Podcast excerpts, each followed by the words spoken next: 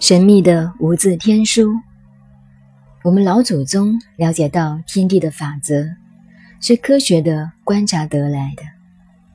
仰以观于天文，俯以察于地理，是故知幽冥之故。这个地理，并不是你们中学读的地理，在中国古代看风水也叫地理。这个地理是地球物理的另一种学问。所以，古人又把看风水称为堪舆学，舆图之舆，过去就叫做地理，是依据一般的地理图形，包括山脉、河流的走向等等。勘就是查看，查看地球所能担负的能力。舆是车，也是载，有地后载物之意。所以，堪舆就是地理，一般称它为风水。这里我们所谈的地球物理，是新兴的一种学问。可是我们老祖宗早就研究了地球物理。我常常告诉外国的朋友，关于地球物理这门科学，我们中国几千年前就已经开始研究了。我们中国有一本书。不但外国人不懂，连中国人也看不懂。这本书就是《无字天书》，只有图案，没有文字，在道藏里边。以我看来，这本书就是地球物理学，全书都是图案，画了很多圆圈，都是洞洞，白洞、黑洞，究竟哪一个指什么，谁也不晓得。这本书就是《五岳真形图》。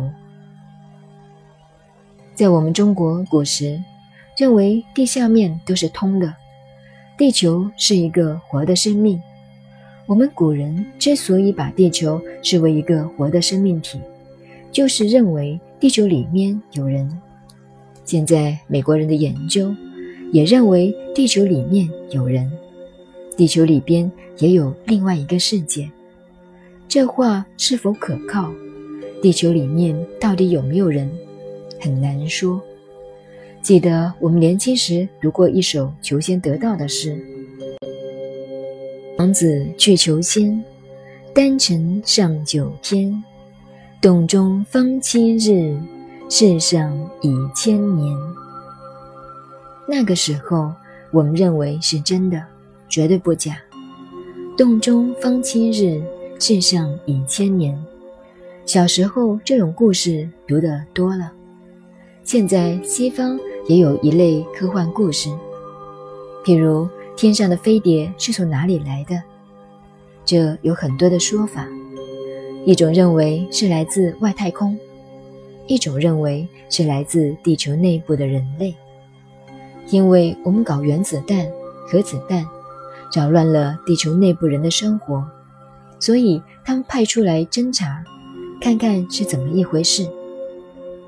据说美国曾经有位维特上校的军人就被他们抓走，带到地下去审问了。不过，我想如果能被他们抓到去另外一个世界去玩玩，我倒蛮希望的。据说到地下便可长生不死。我们中国人过去都说，地下人的生命比我们长。像王子去求仙里说的：“洞中方七日，世上已千年。”那多好呀！这是不是神话呢？也很难说。到现在，不但地球里边是个谜，就连地球的北极是什么样子，也还没有人下过定论。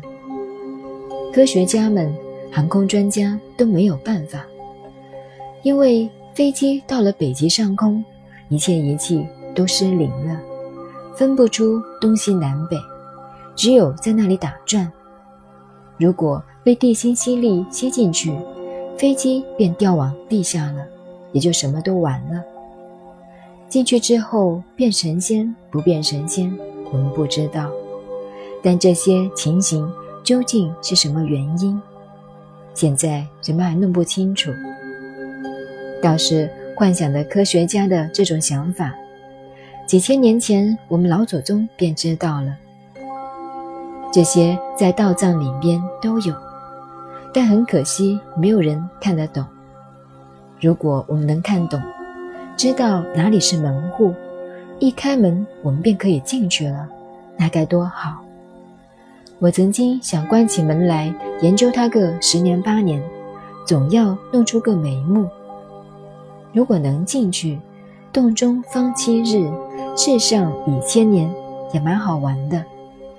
但总是下不了这个决心，因为到底没有这么长的时间，让我去下这个功夫去研究。